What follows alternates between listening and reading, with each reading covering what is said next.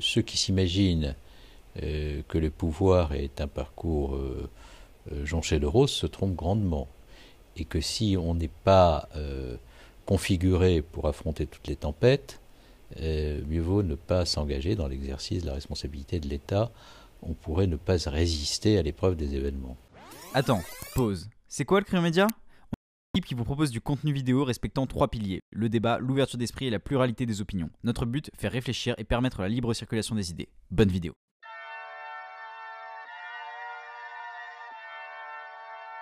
Je ne vais pas mal, mais rassurez-vous, un jour je ne manquerai pas de mourir. Yo, c'est Jules pour Le Crayon. Nous nous retrouvons aujourd'hui pour une nouvelle interview euh, consacrée au rôle de l'homme politique. Nous sommes avec Bernard Cazeneuve. Monsieur le Premier ministre, bonjour. Bonjour. Merci d'avoir accepté l'invitation du Crayon. Permettez-moi de présenter euh, quelques aspects de votre euh, riche carrière en introduction. Vous, avez étudié à Sciences Po Bordeaux, vous, avez, vous êtes investi chez les jeunes radicaux de gauche, vous avez rejoint ensuite le Parti socialiste, vous avez travaillé dans des cabinets ministériels avant de vous présenter en 1994 à la mairie d'Octeville, euh, une commune qui a été depuis rattachée euh, à Cherbourg, euh, dans laquelle vous avez été élu maire en 1995. vous avez également été élu député de la Manche, le même département dans lequel est située cette commune en 1997, et ce jusqu'en 2017. vous vous êtes fait remarquer en tant que député, notamment dans le cadre d'une mission sur l'attentat de Karachi. Et puis, du fait de votre engagement au Parti socialiste, vous, êtes devenu l'un des proches de François Hollande et son porte-parole en 2012, jusqu'à devenir euh, ministre. Euh, d'abord ministre des Affaires européennes, puis ministre du Budget à la suite de Jérôme Cahuzac, et enfin ministre de l'Intérieur au sein du, euh, gouvernement de, Manuel Valls, avant de prendre, pour les six derniers mois de la présidence de François Hollande, le poste de, de chef du gouvernement, de Premier ministre. J'aimerais citer une phrase de vous que j'ai entendue dans une émission de 2017, euh, Thé ou Café, dans laquelle vous, vous dites La politique n'est pas un art de la séduction par la dissimulation de ce en quoi l'on croit, mais un art de la conviction en assumant ce que l'on est.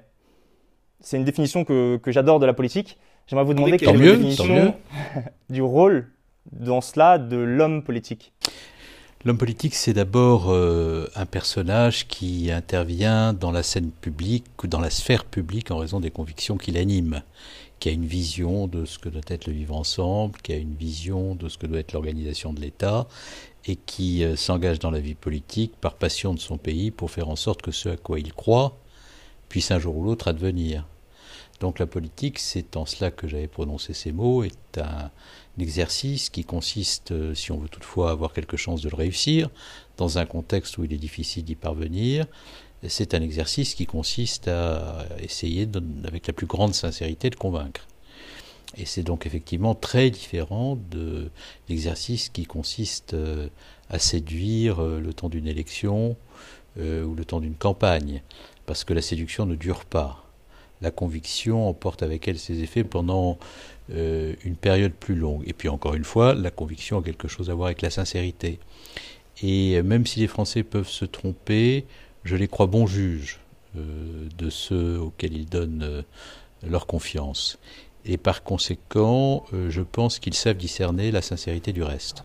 Est-ce que un manque de pudeur et de retenue que parfois vous critiquez sont des explications à une certaine défiance que l'on connaît aujourd'hui de la part des citoyens à l'égard des représentants politiques? Je crois que euh, la défiance vient de la conscience que les citoyens peuvent avoir de la part d'insincérité qui s'attache euh, au comportement de ceux qui construisent toute leur stratégie pour accéder au pouvoir sans nécessairement d'ailleurs savoir ce qu'ils en feront au moment où le pouvoir leur échouera. Euh, donc je pense que c'est de là que vient la défiance. Je pense que les Français sont assez indulgents à l'égard de ceux qui essaient de faire le mieux possible, sans être d'ailleurs toujours sûrs euh, d'y parvenir, à condition que euh, ceux-là soient capables de rendre compte des contraintes, des difficultés qui peuvent parfois se dresser sur un, chemin euh, et contrarier la réalisation des objectifs sur lesquels on s'était engagé sincèrement. ce que les Français savent par ailleurs discerner, et qui les met parfois dans la plus grande suspicion ou la plus grande réserve à l'égard de la politique, c'est la manipulation. Euh, c'est-à-dire euh, le fait, euh, à partir de considérations exclusivement tactiques, d'essayer d'acquérir le pouvoir et une fois qu'on y est, d'oublier ce pourquoi on s'y trouve. On entend en ce moment des critiques justement en manipulation de la part du président Emmanuel Macron suite à la vidéo qu'il va produire euh, sur des anecdotes avec euh, deux youtubeurs, McFly et Carlito. Le président veut vous faire un défi qui, qui, que certains critiquent justement pour peut-être soit un jeu à destination de la prochaine échéance présidentielle, soit un manque de pudeur et de retenue de la part du chef de l'État.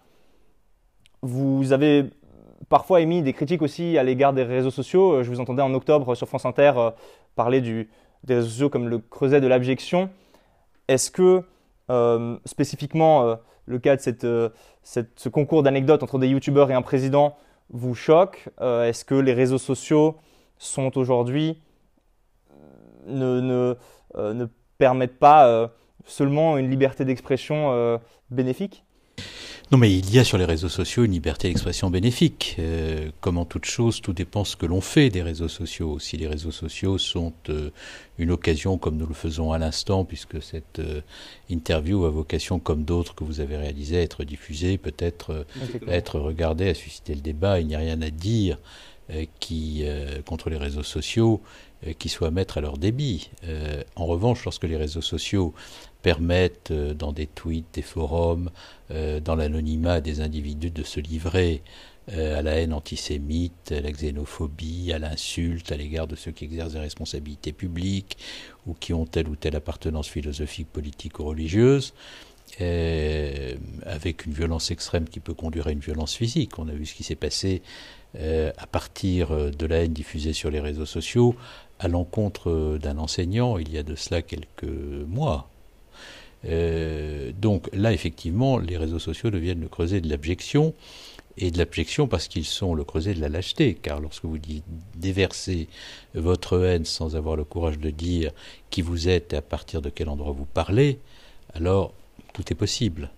Donc euh, les réseaux sociaux sont comme toute modalité d'expression, euh, porteurs euh, du pire comme du meilleur. Et tout dépend de l'utilisation qu'on en fait, de la conception qu'on en a et des dispositions qu'on prend pour les réguler. Quant au président de la République qui communique avec des youtubeurs, j'ai vu ça de loin. bon, chacun a la modalité d'expression de son choix. Et je pense que la meilleure modalité d'expression pour un président de la République, c'est l'extrême sobriété de l'adresse aux Français, dans sa forme la plus classique, qui n'empêche pas de dire des choses sincères et qui ont du fond et du contenu. Euh, le reste privilégie la modalité de communication sur euh, le fond. C'est une manière, paraît-il, moderne de faire les choses. Mais pour moi, la modernité a quelque chose, encore une fois, à voir avec euh, le contenu, la sincérité, la sobriété, la simplicité. regardez la manière très institutionnelle et, somme toute, très classique euh, qui préside à la communication de la chancelière Angela Merkel. Elle n'en est pas moins populaire. Euh, donc, tout ça doit être regardé avec distance et avec sagesse, me semble-t-il. J'aimerais rebondir sur ce que vous évoquez l'assassinat d'un enseignant euh, qui a eu lieu il y a quelques mois, euh, Samuel Paty.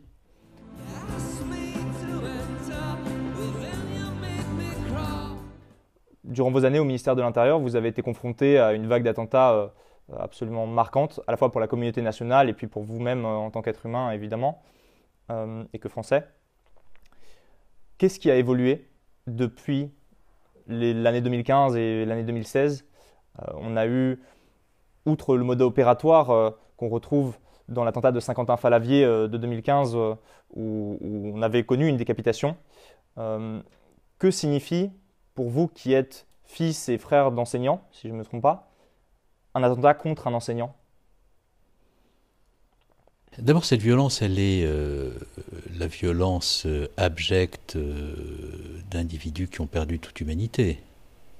Euh, quelles que soient les modalités de cette violence, quels que soient ceux auxquels elle s'adresse, dès lors qu'on peut par le dévoiement d'une religion et par bêtise, euh, par méchanceté, euh, parce qu'on est guidé par la haine, porter atteinte à l'intégrité physique de son prochain au motif qu'il n'a pas la bonne religion ou qu'il ne la pratique pas comme il devrait la pratiquer, c'est qu'on est dans un abaissement de, de l'esprit et dans une faiblesse considérable face aux instincts qui peuvent présider à un moment ou à un autre, précisément lorsque l'esprit s'est affaibli, aux pires violences. Et, j'ai vu cette violence à l'œuvre euh, lorsque j'étais ministre de l'Intérieur, euh, des attentats de Charlie jusqu'à l'épouvantable tragédie de Nice en juillet 2016, en passant par euh, l'assassinat d'un prêtre égorgé dans son église à Saint-Étienne-du-Rouvray, l'assassinat de Saint-Quentin-Falavier, d'un chef d'entreprise Hervé Cornara. je pense bien entendu à l'épouvantable euh, tuerie euh, de Saint-Denis, du Bataclan, des terrasses de café à Paris, dans cette nuit sombre et à tout jamais inoubliable du 13 novembre 2015. Toute cette violence, finalement, est une violence dictée par euh, le fanatisme, par une idéologie totalitaire, par l'islamisme, qui est une idéologie totalitaire, et qui doit être combattue au même titre que d'autres idéologies totalitaires le furent par le passé, qui, par euh, la violence euh, euh, qui présidait à une vision du monde, a conduit au pire crime. Donc l'idéologie totalitaire ne change pas de nature selon la nature des crimes qu'elle commet. Elle exprime à l'occasion de chaque crime ce qu'est sa vraie nature. Justement, cet attentat de Nice, ainsi que les autres d'ailleurs, a suscité au sujet de la gestion euh, par le gouvernement euh, de la prévention des attentats, des critiques. Certains ont loué d'ailleurs aussi, euh, il, faut le, il, faut le, préciser, la gestion par le gouvernement de, de, la crise. Mais il y a eu des critiques, notamment de la part de Mediapart. Enfin, le, terroriste aurait eu l'occasion à plusieurs reprises de se rendre sur la promenade des Anglais et, d'y circuler pour préparer son, son acte. A-t-on un paradoxe entre une exigence de sécurité et une exigence de liberté, puisqu'on a connu également des critiques à l'encontre de l'état d'urgence, donc vous avez fait les frais? Ou est-ce qu'on a simplement le droit d'être exigeant en tant que citoyen envers son gouvernement? Et je, lis ça à la crise Covid actuelle, où beaucoup se plaignent des restrictions euh, qui nous sont imposées en tant que, que citoyen français, et en même temps, il y a un devoir de protéger des vies. Euh, je ne sais pas si ça vous a échappé ou pas, mais moi je ne m'exprime pas sur la manière dont le gouvernement gère la crise sanitaire. J'ai été confronté à des crises extrêmement difficiles. Je sais l'extraordinaire complexité de la direction d'un pays lorsqu'il est confronté à des épreuves comme euh, euh, la crise terroriste ou la crise sanitaire actuelle. Et donc, je ne fais pas de commentaires, non pas parce que je pense qu'en démocratie il est interdit d'en faire, mais parce que je pense que lorsqu'on a exercé les responsabilités qui étaient les miennes, la décence consiste à attendre que la crise soit terminée pour émettre euh, euh, des commentaires, éventuellement des commentaires qui résultent euh, du retour d'expérience. Et moi, je n'ai pas vocation, par des commentaires intempestifs, à compliquer la tâche de ceux qui gouvernent et dont je sais à quel point elle est difficile. D'autres le font, c'est leur affaire, mais moi, je sais ce que c'est, et par conséquent, je ne fais pas à autrui ce que j'ai parfois euh, souffert qu'on, me fie à moi-même. Bon. Et deuxièmement, euh, il est tout à fait normal en démocratie qu'on demande des comptes. Et il est particulièrement étrange euh, qu'on s'indigne de devoir en rendre lorsqu'on exerce une responsabilité publique, y compris lorsque on est au cœur de la crise. Et d'ailleurs, lorsque j'ai été confronté à la crise terroriste, j'ai été mis en cause euh, euh, au Parlement, dans la presse, par certains élus qui ne reculaient devant aucune tentative démagogique, parfois outrancière, lorsqu'il s'agissait de se trouver garantie de leurs quelques minutes sur BFM en mettant en cause le gouvernement. Et euh, je, considérais que tout cela faisait partie euh, du jeu démocratique, même si euh, la conception que j'en ai me dispense d'avoir à me comporter de la sorte. Bien, bien sûr qu'il y a eu des débats sur la liberté et la sécurité. Je remarquais d'ailleurs, vous avez cité quelques organes de presse tout à l'heure, que ceux qui étaient les plus enclins à dénoncer les failles des services de renseignement étaient les premiers à s'indigner des moyens supplémentaires qu'on leur donnait lorsqu'on faisait passer des dispositions législatives pour renforcer leurs moyens. C'est-à-dire que les services de renseignement ne méritaient d'être mis sous les, euh, les lumières euh, des caméras que dès lors qu'ils commettaient une faute, rarement quand ils obtenaient des résultats, et toujours pour euh, pointer leurs failles, ou alors pointer leur tendance à organiser la surveillance de masse lorsqu'on s'employait par la loi leur donner des moyens dont ils ne disposaient pas pour prévenir les attentats. C'était très intéressant à regarder d'un point de vue entomologique que ce jeu de réaction de la part d'un certain nombre d'observateurs qui était à ce point prévisible qu'il m'arrivait de dire à mon cabinet voilà l'article que vous allez lire demain, non pas parce que je l'avais écrit moi-même, mais parce que j'avais réussi à le lire avant même qu'il ne l'écrive, tellement euh, les critiques étaient euh, prévisibles et les comportements dictés par des postures. Euh, mais ceci étant, une question de fond se pose, qui est la question de l'articulation entre liberté et sécurité. Et pour ne pas sortir de l'équilibre, euh, il faut rester dans les dispositions rigoureuses de l'état de droit et les principes constitutionnels. Et je vais prendre quelques exemples concrets. Lorsque l'on m'a demandé de mettre sous bracelet électronique tous les fichiers S, alors même que parmi les fichiers S, il y a des tas d'individus qui sont simplement euh, surveillés ou qui font l'objet d'une mise en attention, non pas parce qu'ils euh, ont commis des crimes ou qu'ils en commettront un jour, mais simplement parce que le service de renseignement est là pour obtenir le maximum d'informations qui permettent de prévenir. D'ailleurs, si vous mettez avec des bracelets électroniques tous ceux que vous surveillez, vous rendez votre surveillance singulièrement inefficace, outre le fait que vous remettez en cause les principes généraux du droit et des libertés fondamentales. Mais là, c'est les principes de droit, la Constitution qui euh, vous dicte quel doit être le comportement. L'article 66 de la Constitution, qui a fait l'objet de nombreuses interprétations de la part du Conseil constitutionnel, vous interdit de mettre quiconque en situation de, de privation de liberté sans l'intervention d'un juge. Il y a eu un contrôle juridictionnel très fort au moment d'état d'urgence.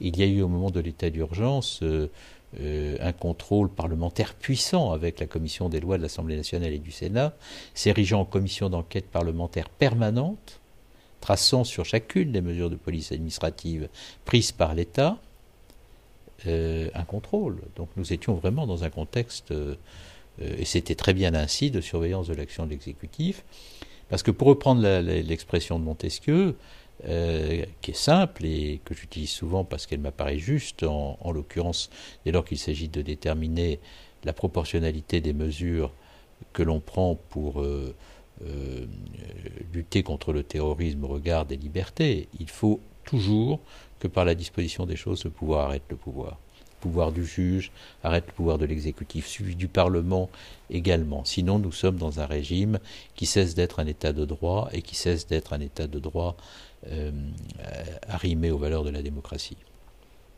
Et puis tout homme ayant du pouvoir euh, est tenté d'en abuser. Et de là Toujours, systématiquement. Euh, et même s'il est très autodiscipliné, on n'a pas la garantie qu'il y parviendra. Donc il faut que ce soit les institutions qui garantissent le fait que quiconque est investi du pouvoir ne sera pas en situation d'en abuser, non pas parce que son tempérament lui interdira de le faire, mais parce que même si son tempérament l'incitait à le faire, les institutions le bloqueraient. Et c'est la raison pour laquelle il faut être très prudent euh, lorsqu'on joue avec les institutions. Parce que les institutions finissent toujours par se venger de la maltraitance qu'on leur a fait subir, par la transgression notamment. C'est euh, une sage parole euh, à méditer. Euh, vous avez mentionné effectivement que chaque, président, en tout cas chaque personne aux responsabilités, a son lot de, de crises ou en tout cas de, sujets de grandes responsabilités à gérer. On se souvient du président Sarkozy qui avait eu une crise financière et économique très importante. Vous-même et, le président Hollande qui avait connu notamment une vague terroriste. Aujourd'hui, même si on ne s'exprime pas sur le sujet, la crise sanitaire. Est-ce que c'est le lot tout simplement euh, du plus haut niveau de l'État que d'avoir à faire face à ce, toujours euh, des signes noirs, euh, pour reprendre Nicolas Staleb, ou, est-ce qu'il y a un moment peut-être plus propice, un moment de repos, de, quiétude dans l'action publique qui permettra peut-être de réduire la dette un jour La politique a ses cycles. Nous avons été confrontés là récemment à un précipité de crise depuis la fin des années 2000, crise économique et financière, crise de la zone euro, crise terroriste, euh, crise migratoire, euh, pandémie. Donc nous avons un précipité de crise euh, de toute nature qui mettent à l'épreuve les nations et, et, mettent aussi à l'épreuve leur capacité de résilience. C'est un phénomène qui n'a pas vocation à se produire à l'infini, même si on voit beaucoup de sujets, beaucoup de défis apparaître qui ont toutes les raisons de, nous inquiéter. Je pense notamment au défi climatique, qui peut avoir des conséquences euh, absolument majeures euh, sur euh, l'avenir de nos enfants et par-delà les institutions. Donc, je, je, ne pense pas qu'il y ait une consubstantialité de la tragédie à l'exercice du pouvoir, même si l'histoire est souvent tragique. et je ne pense pas que ceux qui sont portés à la tête de l'État soient systématiquement des chats noirs dont il faudrait se méfier. Ce que je sais en revanche, c'est que euh, ceux qui s'imaginent euh, que le pouvoir est un parcours euh, jonché de roses se trompent grandement. Et que si on n'est pas configuré pour affronter toutes les tempêtes, mieux vaut ne pas s'engager dans l'exercice de la responsabilité de l'État. On pourrait ne pas résister à l'épreuve des événements. Je crois que vous disiez euh, vous-même avoir été sujet à des insomnies euh, lors de la crise, euh, au plus fort de la crise terroriste. J'étais sujet à des insomnies avant la crise, donc ça ne s'est pas arrangé pendant. Mais, effectivement, Je ne dors toujours pas. la, la, gestion en tant que, comme en fait en tant qu'être humain, comment gère-t-on une, sa vie personnelle lorsqu'on est confronté à autant de pression, de responsabilités euh, comment le cerveau peut-il décloisonner une, vie privée? Euh, Je crois que vous êtes marié à l'été 2015. Euh, comment réussir à, se, à, profiter? Cédric Villani, que nous avons reçu en interview, nous disait qu'en politique, on n'est jamais off. quelle est, vous, votre, votre recette là-dessus? Pour moi, c'est très simple. J'étais entièrement consacré à ma tâche. Donc, je n'avais pas d'autre sujet en tête quand vous avez une crise terroriste comme celle à laquelle on a été confronté, il ne faut pas euh, s'imaginer euh, pouvoir organiser ses loisirs. Donc on décloisonne jamais, on est jamais, on est, on est pendant euh, des années comme dans un tunnel? On est dans l'exercice de sa responsabilité pleinement, entièrement, et tout moment où on s'en éloigne est un moment où on peut commettre une faute. Donc mieux vaut ne pas s'en éloigner de ce métier qu'est l'exercice de l'État. J'aimerais vous poser une question sur un autre sujet, sur euh, l'actualité et l'avenir de, la gauche, euh, de la gauche universaliste, la gauche socialiste. Nous en avons parlé à plusieurs reprises dans différentes interviews. Je pense à un œil pour œil avec contre-courant, des députés que nous avons reçus ou des sénateurs, euh, sénateurs socialistes Rémi Cardon par exemple. Les deux partis qui ont fait la Ve République, le parti gaulliste qui a eu différents noms, RPR, UMP, les Républicains et le Parti socialiste, ont tous les deux subi un coup en 2017. Aujourd'hui, j'ai l'impression qu'avec euh, l'émergence de plus en plus forte des réseaux sociaux, des militantismes alternatifs au militantisme partisan euh, traditionnel se développent, euh, y compris, on retrouve beaucoup de militantisme de gauche, intersectionnel, antiraciste, etc., écologiste sur les réseaux sociaux, dans des nouveaux médias digitaux. Quel est pour vous l'avenir d'une gauche universaliste et, du Parti socialiste et d'une gauche partisane en particulier. Bon, d'abord, même s'il peut y avoir des modalités très nombreuses euh, d'action politique et des modalités euh, multiples d'intervention dans le champ politique, je ne pense pas qu'il puisse y avoir euh, à terme de possibilité d'exercer la responsabilité de l'État face aux défis très importants auxquels on est confronté sur le plan des inégalités, sur le plan de l'environnement, pour des raisons qui tiennent aussi à la déstabilisation euh, de l'ordre international euh, sans euh, des organisations au, sein desquelles on réfléchisse, en associant le plus grand nombre de, citoyens possible, au sein desquels on tranche des débats pour pouvoir dire ce que l'on fera une fois qu'on sera au pouvoir, et au sein desquels on, organise les comptes rendus des responsabilités qu'on exerce, parce qu'il est toujours bon même si cela peut apparaître démodé, comme le faisait Pierre Mendès France, de rendre compte de l'action qu'on conduit lorsqu'on a été investi d'une responsabilité publique. La politique applique un minimum d'organisation et peut-être même un peu d'ordre. Un pays n'est pas une ruche, même si on a besoin de lieux de réflexion, de confrontation, de débat, d'imagination, etc.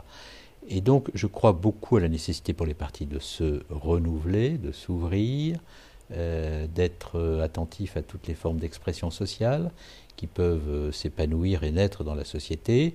Je ne crois pas euh, que on puisse diriger un pays si l'on ne met pas un peu d'ordre dans sa pensée, si l'on ne dit pas dans quelle direction on s'engage et si on ne rassemble pas des forces pour créer une force car euh, le rassemblement, l'unité implique qu'une force à un moment donné soit capable d'emporter avec elle des convictions et d'agréger euh, euh, des organisations. Donc je pense qu'il est toujours bon d'être sensible à la dimension vibrillonnante de la réflexion politique et de ne pas se tenir systématiquement éloigné de ce que sont les mouvements à la mode, mais on aurait tort de se soumettre à, leur seul dictat. Et je pense qu'il y a des lignes de force en politique qui, par-delà les périodes, euh, demeurent.